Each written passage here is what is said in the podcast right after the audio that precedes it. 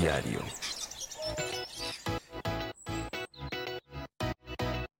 Los románticos dirán que prefieren la sensación del papel. Los más tequis dirán que es el futuro. Pero, ¿qué implicaciones reales tiene el optar por el formato físico digital en libros? Acompáñame y te daré mi breve análisis.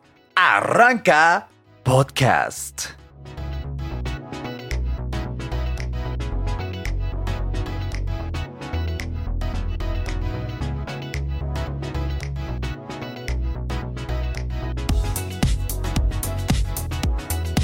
Bienvenido a Fuera de Bitácora, yo soy Erochka y esto es un podcast semanal. Puedes escucharnos en más de 15 plataformas las veces que quieras, cuando quieras, poner pausa, ir atrás, adelante, porque esto es el futuro ya. Y como acostumbramos con temas relevantes para la comunidad tecnológica de Internet. Si es tu primera vez por aquí, bueno, bienvenido. Eh, nos lo vamos a pasar muy bien ya que vamos a platicar de un tema que está en constante boga, que lo va a estar por mucho más tiempo y que yo creo que nunca va a desaparecer porque como todo en esta vida eh, y como somos los seres humanos, necesitamos eh, tomar decisiones, necesitamos comparar, necesitamos desarrollar un sentido crítico y al cerrar la brecha a solo una cosa, claro, estás eliminando pues tu opción de decidir, estás simplificando la vida en opción A, opción B, cuál es correcta, cuál es incorrecta, cuando en realidad hay más matices detrás de esto, así que... Ay, perdón, perdón, se me fue el micrófono. Vamos a platicar. También me confunde un poco el Backpack Studio. Eh, en fin, vamos a platicar un poquito de los libros físicos o digitales, cuál te conviene más. O sea, el día de hoy preparé un listado de, aparte de mi experiencia, ventajas, desventajas de cada uno, si puedes hacer algo híbrido. Yo soy muy fan, soy bastante fan de hibridar las cosas en muchas situaciones, especialmente cuando relacionan a la tecnología. Hay otras más que digo, mm, aquí solo una, pero esta es, este es un tema que me parece bien interesante y de hecho hace un año, y lo voy a apuntar por aquí para dejártelo en la descripción. A ver, vamos a arrastrar aquí el, el blog de notas que viene en Backpack. Hace un año, eh, junto con Paco, hicimos un episodio sobre libros digitales. Eh, aquí está, digitales gratuitos. ¿Vale? Te lo voy a dejar acá abajo en la descripción. Son legales, o sea, no hay ningún problema porque son eh, pues el equivalente a open source, o sea, no tienen derechos y puedes bajártelos. Te voy a dejar el enlace. Fue un gran episodio. Ya tiene poco más del año, si no mal me equivoco. Eh, lo recuerdo con algo de nostalgia. Paco, si me estás escuchando, un abrazo, te extraño por acá.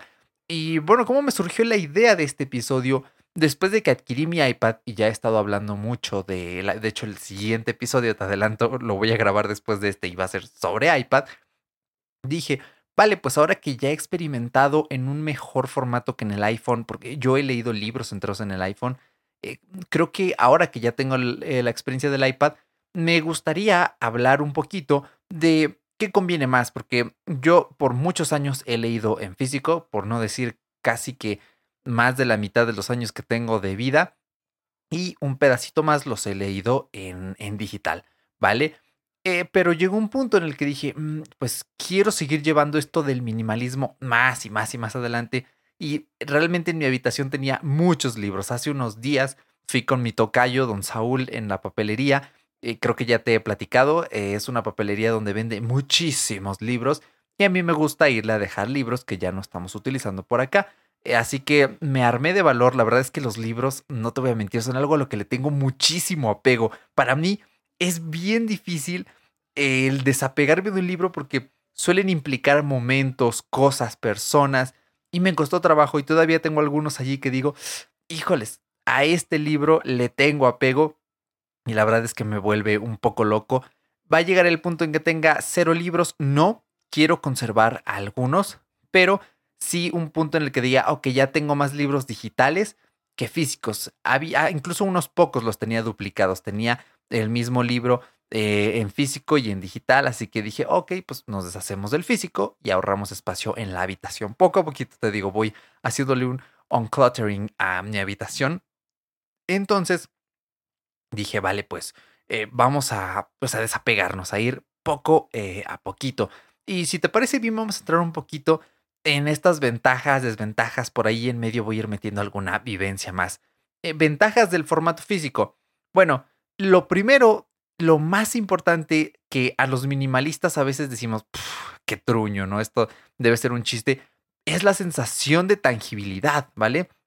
La gente, a veces por el mero hecho de poder tocar sus libros, de saber que, que están allí, que existen en un mundo palpable, les da ya una sensación que dicen, pues esto me gusta más porque es como si escaparan a la incertidumbre de lo digital, ¿vale?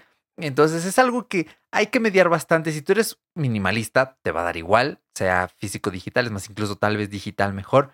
Pero si eres una persona muy acostumbrada, quizá eres migrante digital, ya hemos hablado de esto en un episodio. Ay, perdón, le pegué, lo voy a apuntar por aquí también. Migrantes digitales, aquí está. No, efecto. Hoy soy un desastre aquí en Backpack Studio, lo siento. Eh, pues eh, tal vez te cueste más trabajo desapegarte de esta sensación de intangibilidad, ¿vale? Pero esto es una de las ventajas, que te da seguridad, que sabes que existe, que está allí. Y bueno, también hay una que otra edición premium muy bien hecha, muy linda de libros. De hecho, yo me acuerdo que Maldo, te mando un abrazote, eh, si, era Maldo, no puede ser, ahorita tengo los recuerdos. Eh, sí, sí era él, ya me acordé. Fue cuando estudiamos en la preparatoria, nuestro último año de preparatoria. Wow, cómo pasa el tiempo, 2017 y eh, él vio un libro de Paul McCartney y estaba chulísimo el libro y se lo compró. Entonces, esto es algo que es difícil de tener en los libros eh, digitales, porque a veces estos, estas ediciones premium tienen eh, cubrepolvo precioso, se sienten muy gruesos, las hojas de papel son de una gran calidad. Son detallitos que dices, qué chulada, o sea, lo puedes poner en tu sala, en tu habitación, en tu biblioteca y siempre se van a ver muy lindos. Y aunado a esto viene el coleccionismo. Yo durante algunos años sí estaba coleccionando mis libros favoritos, los tenía por allí. Me costaba trabajo prestarlos, pues, casi casi que gruña ya. Aléjate de mi libro, porque yo quería saber, ah, ahí está ese libro. Entonces, si a ti te gusta coleccionarlos, adelante. Y por último, la capacidad de anotar, subrayar, colocar separadores de información. Yo creo que el mundo de escribir se divide en dos tipos de personas. Los que lo hacen mejor sobre papel, los que lo hacen mejor sobre digital. Yo soy pro digital. Yo quiero llegar un día en que viva en una casa, al menos en cuanto a anotaciones paperless. Hay aplicaciones muy buenas para escribir gratuitas, otras de pago. Con un Apple Pencil, un iPad, además incluso con una la línea Galaxy Tab de Samsung, la S6 Lite, S7, creo que ah, van en la S8 también tiene un stylus muy bueno y con eso puedes empezar a escribir en cosas de calidad. Entonces, si tú dices, no, yo soy más de rayar el libro, subrayarle, ponerle eh, estas estampitas transparentes para que me indiquen dónde está esto, pues adelante, suele funcionar. Yo de admitirlo, yo soy un poco eh, purista con los libros y no me gusta rayarlos. Me da ansiedad ver allí que alguien le puso una raya con el lápiz, que le pasó el marcatexto encima, porque eh, eh, cuando son libros de otras personas, como que me están forzando, oye, tu atención va aquí. Y no son anotaciones para mí, son anotaciones de ellos. Entonces, sí suele causarme un poco, un poco de ruido, ¿no? Y ahora vamos a hablar un poquito de las desventajas de este formato, perdón, de este formato físico. Uno, y es de, te lo juro, lo odio pueden ser molestos de manipular ciertos libros. O sea, tú quieres tirar en la cama con una sola mano y sentirte acá un pro. Y no se puede porque se corren las páginas, está muy pesado. O te acuestas, ¿vale? Boca abajo. Y tienes que estarlo agarrando de los dos lados.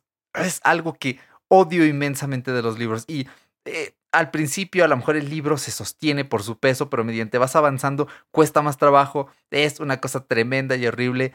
No lo soporto cuando leo en digital digo, ah, aquí el libro yo lo agarro como se me da la gana, vertical, horizontal, eh, acostado, parados, es una cosa que dices, genial. Y otra cosa que también me ha pasado, de hecho, una vez llevaba resistol líquido en una mochila junto a un libro, eh, se derramó y ya te imaginarás, tuve que dejarlo secando, separar las páginas para que no se pegaran, una cosa tremenda. Los libros están expuestos a accidentes y al deterioro. He mojado libros, he roto libros, eh, los he pegado accidentalmente, como ya te platiqué. Es una mar de cosas que le pueden ocurrir. Y cuando es algo tan, eh, pues, delicado como el papel en sí, la verdad es que es casi como estar transportando eh, un bebé, ¿vale? Un pequeño bebé en tu mochila, en tu bolso o incluso en tu propia casa.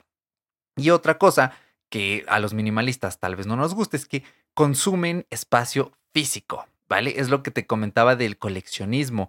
Llega un punto en el que dices, oye, como que ya hay muchos. Y te voy a contar algo. Yo soy una persona que una vez que lee un libro, jamás lo vuelve a leer porque me toma tiempo y digo, qué pereza. Lo que sí hago es tener mis anotaciones, eh, partes que me gustan, las, las escaneo, las transcribo y en vez de releer todo el libro, releo esos fragmentos y digo, ah, y siento tan bonito como la primera vez. Es como mi forma, ¿vale? De ahorrar tiempo, pero sí es bien raro. Yo nunca te vuelvo a leer otra vez eh, un libro, nunca de los jamases. Y bueno, yo decía, pues, ¿para qué quiero la colección si ya no los voy a volver a leer? Normalmente, ahorita mi plan es conservarlos un rato, pero cuando diga, ya, este libro ya no lo volvía ni a ver, ya, chao, te vas con mi tocayo en la papelería. Y bueno, obviamente, porque son cosas físicas, están sujetos a un solo tiempo y espacio, ¿vale? Vamos a ponernos acá más en mood física. Y es que no nos ponemos a pensar esto. Los libros digitales van a donde nosotros y los libros físicos los tienes que llevar contigo porque si no, pues no existen, no están allí contigo. Esto puede ser una ventaja, una desventaja, dependiendo cómo lo veas. Si, por ejemplo, te vas de viaje, puedes tener tu maleta muy apretada Así que, bueno, esta es la última desventaja que por el momento le vi a los eh, libros en formato físico. Ahora vamos a brincar un poquito al formato digital. Eh, contrario al punto con el que acabo de mencionar, la primera es que puedes tener en cualquier lugar e incluso en múltiples copias un libro digital, porque te bajas el cliente de Kindle en el iPad, en tu PC, en tu smartphone y tienes tres veces el mismo libro sincronizado. Entonces, si tú solo utilizas tu iPad en tu casa o tu PC o te llevas el iPad a todos lados a, leer a un Starbucks, pues dices, oye, tengo una copia aquí que se sincroniza con la copia en mi smartphone, que se sincroniza con la copia en mi PC. Así que es algo bien útil, especialmente cuando son libros académicos. Otra ventaja es que hay servicios de streaming de, de libros, ¿vale? De libros bajo demanda como es Kindle Unlimited. Y pues básicamente tú pagas cada mes una suscripción no muy cara y tienes millones y millones y millones de libros. Es una cosa que si tú eres un ávido lector, incluso hay de audiolibros, pues te da la vida porque puedes ir de uno en uno en uno. O sea, si tú eres una persona que dice, yo no veo series ni estas cosas porque me siento que me nutre más, que, ojo, esto es algo subjetivo. Habemos personas que nos encanta analizar la cinematografía, entonces para nosotros ver películas y series está genial y nos nutre, pero hay personas que dicen yo siento que me nutro más y es válido solo leyendo. Esto es, es una maravilla porque puedes tener muchísimos libros y si eres una persona que lee bien rápido, oye, esto te da la vida. Yo leo muy lento, he de platicarte. Sí me gustaría tomar porque he visto cursos en internet de cómo leer más rápido y retener la misma información. Me encantaría tomar ese tipo de cursos porque a veces siento que me tardo. Las únicas veces que digo, wow, acabé este libro muy rápido es cuando me pico. Por ejemplo, a principios de año compré una copia de Ana Karenina de Lev Tolstoy, una novela bien célebre que eh, te recomiendo muchísimo que leas. Eran como 800 páginas y dije, 800 páginas para medio año, yo creo.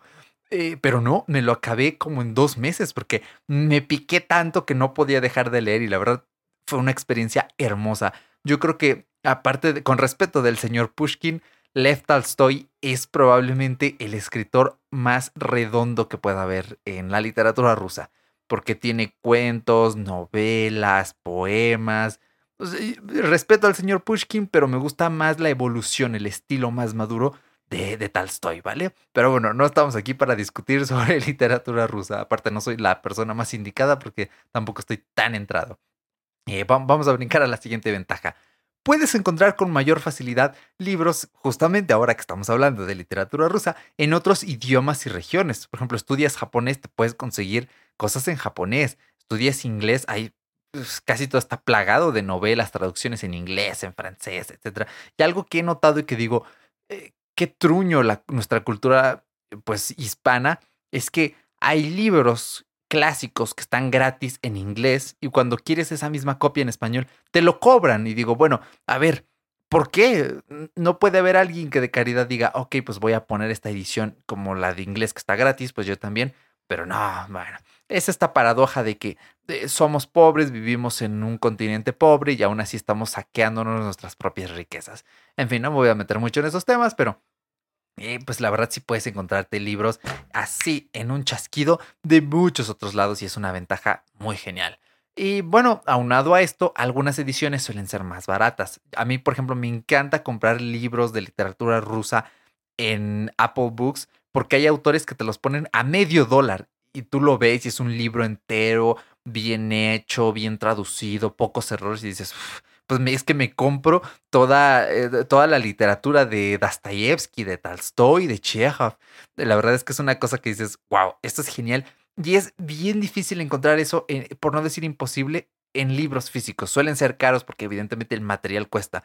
Tendrías que irte, por ejemplo, en la Ciudad de México, algo que me gustaba hacer hace años, era ir a un callejón cerca del centro histórico, al lado del Palacio de Minería, donde ponen eh, una carpa enorme, se ve oscuro, hay puestecitos dentro. yo tengo la teoría de que algunos son robados, otros son de los que sacan las librerías porque dicen, sabes que esto no se vendió para afuera, eh, a ver quién nos compra los lotes y los encuentras más baratos. Y me encanta escarbar en la libre, eh, perdón, en la pila de libros viejos, porque por medio dólar te llevas libros geniales. Yo ahí una vez compré Aeropuerto de Arthur Haley, te lo recomiendo medio dólar, un libro de los años 60 que ya se lo di a don Saúl. Eh, la verdad es que es un libro bien entretenido. Creo que hay película, pero el libro sí te cuenta más cosas y los personajes son bien interesantes. La trama también es, es, buenísima. Y dije, wow, es que esto pues es bien raro de ver, pero claro, no son libros nuevos, están deteriorados. Nunca me ha tocado uno que no tenga una hoja, pero te expones a eso. Y en cambio, en los libros eh, digitales, pues no, porque pues son nuevos, ¿no? Están inmaculados hasta que tú los compras y los descargas. Así que, bueno, es una cosa que me encanta. Ahora, otra que valoro muchísimo es que los, eh, cuando tú lees en digital, la aplicación puede ser personalizada. Es decir, hay aplicaciones como Apple Books y Kindle que te dicen, oye, ¿te molesta el color blanco? Pone un color cremita de fondo. Oye, ¿te molesta todavía? Ponle negro, gris, cambia el tamaño de letra, eh, cámbiale la tipografía, eh, cámbiale el scroll de vertical a horizontal. Es bien versátil y por eso a mí me encanta comprar libros en Apple Books porque está muy bien hecha el app y la verdad es que es, un gozo poder hacer estas modificaciones. Eh, es algo bien interesante que se valora mucho cuando quieres una experiencia a tu gusto, a tu antojo y que los libros físicos no te dan porque vienen ya de tamaños, vienen impresos en un tamaño. Piensa, por ejemplo, en algún familiar, cállate, en algún familiar que tenga problemas de visión y que te diga, chin, no alcanzo a ver este libro, ¿qué hago? Pues es que ya no se puede porque ya está impreso. Pero en cambio en un lector físico, ¿vale? Pues eh, sí se puede, eh, pero en un lector digital le cambias el tamaño y listo, se acabó el problema. Son cositas que a veces no pensamos, pero están allí. Otra cosa bien similar son las anotaciones. Si quieres rayarle, subrayarle, aquí la ventaja es que te equivocaste, lo, borras, lo corriges, le quitas. O sea, todo esto son transformaciones que no son definitivas, no dañas el archivo permanentemente y es algo que está genial porque siempre puedes tener o muy limpia o muy rellena tu, tu edición. Y por ejemplo, algo que a mí me encanta muchísimo es que en los lectores digitales tú le escribes, oye, búscame en mis subrayados. ¿Qué es subrayado? Ah, yo me acuerdo que una vez subrayé algo que tenía este nombre de un personaje. Le, escribes en el buscador el nombre del personaje y lo encuentras. Y esto en un libro físico, tendrías que tener códigos de colores o escribirle directamente las etiquetas, todo un mar de cosas que te hacen perder un poquito de tiempo, ¿vale? No es el fin del mundo, pero cuando quieres encontrar las cosas rápido, de una forma más eficiente y cómoda, claro, pues tener un lector digital capaz es increíble. Y otra cosa que da la vida es cargar PDFs. Esto por si tú tienes algún libro eh, pirata. Eh, sí, ya sabes, ¿no? Algo que te bajas de internet, un libro que dices, pues yo me quiero bajar este libro. Eh, lo puedes hacer, no es lo más recomendable, pero hay libros que son muy difíciles de encontrar de manera original o incluso manuales. Hay gente en YouTube que hace libros gratis y te los, te los dejan en PDF. oye, pues aquí tienes el PDF. Y en vez de leer incómodamente en, en el lector PDF de tu PC, lo llevas en tu iPad, lo llevas en tu dispositivo móvil y ya estás leyendo un libro en un lector digital. Aquí, ojo, porque, bueno, esto, sabes que lo voy a mencionar más adelante, pero para que lo tengas en cuenta. Y hablando un poquito de las desventajas del formato digital, es que esto es bien curioso porque pasa en los videojuegos también. Los libros son igual de caros nuevos, o sea, si es un libro recién lanzado, es igual de caro en físico y en digital. Tienes que decir, oye, pues, ¿qué tranza? ¿Por qué? Si ah, ¿por qué no me estás descontando aquí el precio del papel? Y es cierto, puede ser una mala práctica, pero bueno, ¿qué le vamos a hacer? Así, así se ha sentado la industria para tratar de equipararse y ganarle lugar a lo digital. Aunque aquí hay una discusión que quiero ponerte en la cabeza. Ok, cuando nos venden algo físico, es cierto, nos están cobrando eh, los costes de distribución, los impuestos, el viaje por el océano en un contenedor, todo eso eh, al costo del personal, etcétera, ¿no? Del personal que resguarda todo eso. Pero en lo digital, a nadie se le ocurre pensar que se pagan servidores, se paga un edificio con seguridad privada en el cual está ese servidor, se paga el dominio web, se paga la distribución eh, pues al publicador, por ejemplo, Apple Books, supongo que, bueno, creo que no. No, si tú eres independiente puedes publicarlo sin pagar ni un solo peso, únicamente tienen la comisión del 30%, pero de ahí en fuera no te cobran por tener tu libro allí. Pero hay que pagar esta infraestructura digital y claro, eso compensa porque los videojuegos, los libros y la música cuestan igual, tanto físicos como digitales, porque es inherente lo físico a lo digital y siempre va a haber algo detrás. Entonces yo dejo ahí nada más eh, el hint porque es posible que no estemos pensando en, esto, ¿vale? Para no ser falaces y cubrir ambos flancos. Eh, o por otra parte, no tienes esa sensación de tangibilidad. Como ya mencioné, cuando eres minimalista, pues te da igual, dices, a mí me importa el contenido. Creo que es como debería ser. Eh, es esto mismo que dicen, oye, cuando tú, tú fíjate en las personas por su corazón, no por su físico. Creo que es algo similar aquí. No te fijes porque sientas el libro. Fíjate por lo que hay dentro de ese libro. ¿Vale? Em, hay que pensarlo desde esa perspectiva. Y bueno, esta sensación de premium, de, ah, qué bonita edición, creo que muchas veces se reduce al dispositivo. Claro, puede haber libros, hay PDFs inteligentes que le picas, tienen adentro cosas en flash, puedes jugar, etc. Algo así puede haber con ciertos libros, ¿no? Dibujitos, ilustraciones. Pero al final esa sensación premium se queda al final en el dispositivo. O sea, necesitas una buena tableta, necesitas un buen Kindle para decir, ah, qué rico leer aquí. Necesitas comprarte el Kindle Oasis de 250 dólares para decir, ah, qué rico leer esto aquí en mi alberquita. Ay, se chorrió. Ah, no importa esa prueba de agua, ¿no? Casi, casi que suele ocurrir eso. Y también obviamente puede ser incómodo o interferir con la visión dependiendo en qué leas. Por ejemplo, ¿a qué voy con esto? Si tú lees en una tableta, en un smartphone, al ser una pantalla retroiluminada, obviamente te arroja luz a los ojos, que no es muy bueno, especialmente por las noches. Si tú, tú puedes resolver esto comprando un Kindle, porque el Kindle en realidad no tiene este backlight, tiene más bien como una lucecita eh, en los bordes de la pantalla que no le apuntan a tus ojos, sino que le apuntan a la pantalla para que se ilumine. Y de esta forma, tus ojitos pues están más descansados. Velo desde esa perspectiva porque esto depende más del, del dispositivo. Y hablando de dispositivo, pues nos lleva a la siguiente pregunta. ¿Leer en iPad o leer en Kindle? ¿Vale? Aquí es básicamente, leo en mi ecosistema Apple o rompo un poco el ecosistema con la aplicación de Amazon o de cualquier otro publisher. Bueno, porque en Google también puedes bajar el app en iOS, me parece. Eh, esto depende mucho, en principio, de qué libros estés buscando. Yo soy partidario de las dos. Si tú ya tienes un ecosistema Apple, procura comprar todos tus libros en Apple Books porque la aplicación está bien hecha. Em, pues hay, muchas, hay muchos libros, selecciones, autores, pero a veces hay libros que no están en, en la tienda de Apple. Tienes que irte a Kindle o a otros lados. Incluso hay librerías grandes, ejemplo aquí en México, Gandhi, la casa del libro, que es, eh, me parece internacional, que tienen sus propias apps, sus propios servicios o se valen de terceros entonces sí hay que estarle buscando. Mira, aquí la ventaja es que sí, te puedes llenar de apps, pero muchas veces no pesan mucho, puedes borrar la caché, este tipo de cosas que dices, mm, ok, bueno, no hay tanta bronca porque no me ocupan un espacio físico y sabiéndolo administrar bien, pues ya estoy un poco más metido en un mundo ordenado, ¿vale? Eh, yo sí tengo ambas aplicaciones, pero ocupo más Apple Books, me gusta más. Lo único que no me gusta es que los PDFs eh, si tú los metes allí, evidentemente, como son PDFs ya hechos y ajustados, no le puedes cambiar el tamaño, bueno, la tipografía, el tamaño de la letra, los colores de fondo. Es algo que suele suceder y que digo, ah, qué tristeza. Por eso procuro, pues, comprar mis libros allí mismo en la tienda, ¿vale? Pero lo dejo aquí y brincando al siguiente punto final, se puede ser digital y físico a la vez. También se puede usar Apple Books, Amazon Kindle, Google Play Libros.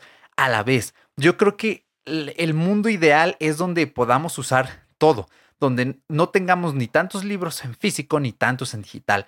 O que digamos, vale, este libro me ha gustado tanto o desde el principio me flechó tanto, es de un autor que yo sé que me iba a encantar, que me lo compro en físico, ya después lo puedo vender, pero me lo compro después en digital para tenerlo en todos lados. Creo yo, esa es una gran alternativa.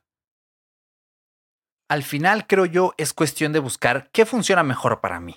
Tienes que preguntar, em, ¿qué libros puedo sopesar tener en un formato o en otro? ¿Qué libros son tan significativos que les tengo tanto apego que digo, ok, puedo tener mi edición física aquí inmaculada, envolverla en plastiquito, mandarla a restaurar y no tocarla nunca más, pero tenerla en digital para eh, pues leerla allí por si se me antoja, ¿no? Yo, insisto, soy bien fan de tener aplicaciones que nos guarden los, nuestros fragmentos favoritos. En iOS recomiendo y siempre recomendaré Highlighted, ¿vale? De hecho, lo voy a apuntar aquí en las notas. Highlighted, highlighted, ok, highlighted. O también está Readwise, te lo voy a dejar también acá abajo, Readwise. Esa es de pago, Readwise, pero Highlighted no, aunque solo está en dispositivos Apple. Y aquí tú guardas tus partes favoritas, le puedes tomar screenshot y guardarlas. Yo antes hacía algo bien rústico que no recomiendo para nada, que era tener una nota en pues, tu aplicación de notas predeterminada o un documento en Google Docs con esos fragmentos. No lo recomiendo porque es muy tardado, es muy incómodo. Si quieres guardar cierta información para citarla después, ay, tienes que ponerle casi casi que la cita en APA, en qué página es, editorial y eso. Y cuando son libros académicos, eh, es donde más los recomiendo, pero en estas apps para específicamente guardar fragmentos, porque el, app te pregunta, oye, ¿quién es el autor? Oye, ¿qué página es? Y solo lo haces una vez, bueno, lo de las páginas es por cada una, y ya es más fácil tener todo allí, incluso ordenarlo por favoritos, decirle a la app, oye, los de la más antigua a la más reciente. Es todo mucho más versátil que andar escribiendo, copiando y pegando en tu aplicación de notas, en tu aplicación de este, mm, en, sí, en tu aplicación de documentos. Insisto, Highlighted, Readwise, hay otras más. Tú puedes buscar en Google aplicaciones para subrayar libros y te van a aparecer una selección bastante interesante. Así que bueno, creo que ya estamos cerrando este episodio. Bastante breve, ¿sabes? Me gustan mucho estos episodios de casi media horita, 27 minutos. Es como decir, wow, en verdad, por segunda, tercera, cuarta, quinta vez en mi vida estoy haciendo un episodio tan corto cuando estoy tan acostumbrado a vivir en episodios de 50, 60, 70, 80 minutos. Eh, así que nada más, yo soy Erochka, te agradezco un montón el que me hayas escuchado aquí. Este tiempecito breve en el que me la he pasado muy bien, era un tema que decía, wow, ¿cuándo irá a llegar? Pues ya, finalmente eh, llegó y creo que ha sido muy interesante. Te recuerdo si eres nuevo o si por si aún no lo haces, me puedes dejar un comentario de este episodio en YouTube. A la vez que tú estás escuchando esto aquí, puedes ir a nuestro canal de YouTube que está acá abajo en la descripción y no lo escuches otra vez, solo déjanos un comentario de qué te pareció Coméntanos en las redes sociales en alguna publicación qué te ha parecido el episodio. Si nos escuchas en Evox puedes dejarnos un like en el episodio y un comentario también. Los estamos leyendo y les agradecemos muchísimo ese feedback para seguir mejorando. Como siempre, un abrazo a la distancia. Espero que tú y los tuyos se encuentren de lo mejor y nos escuchamos hasta la semana próxima. Chao.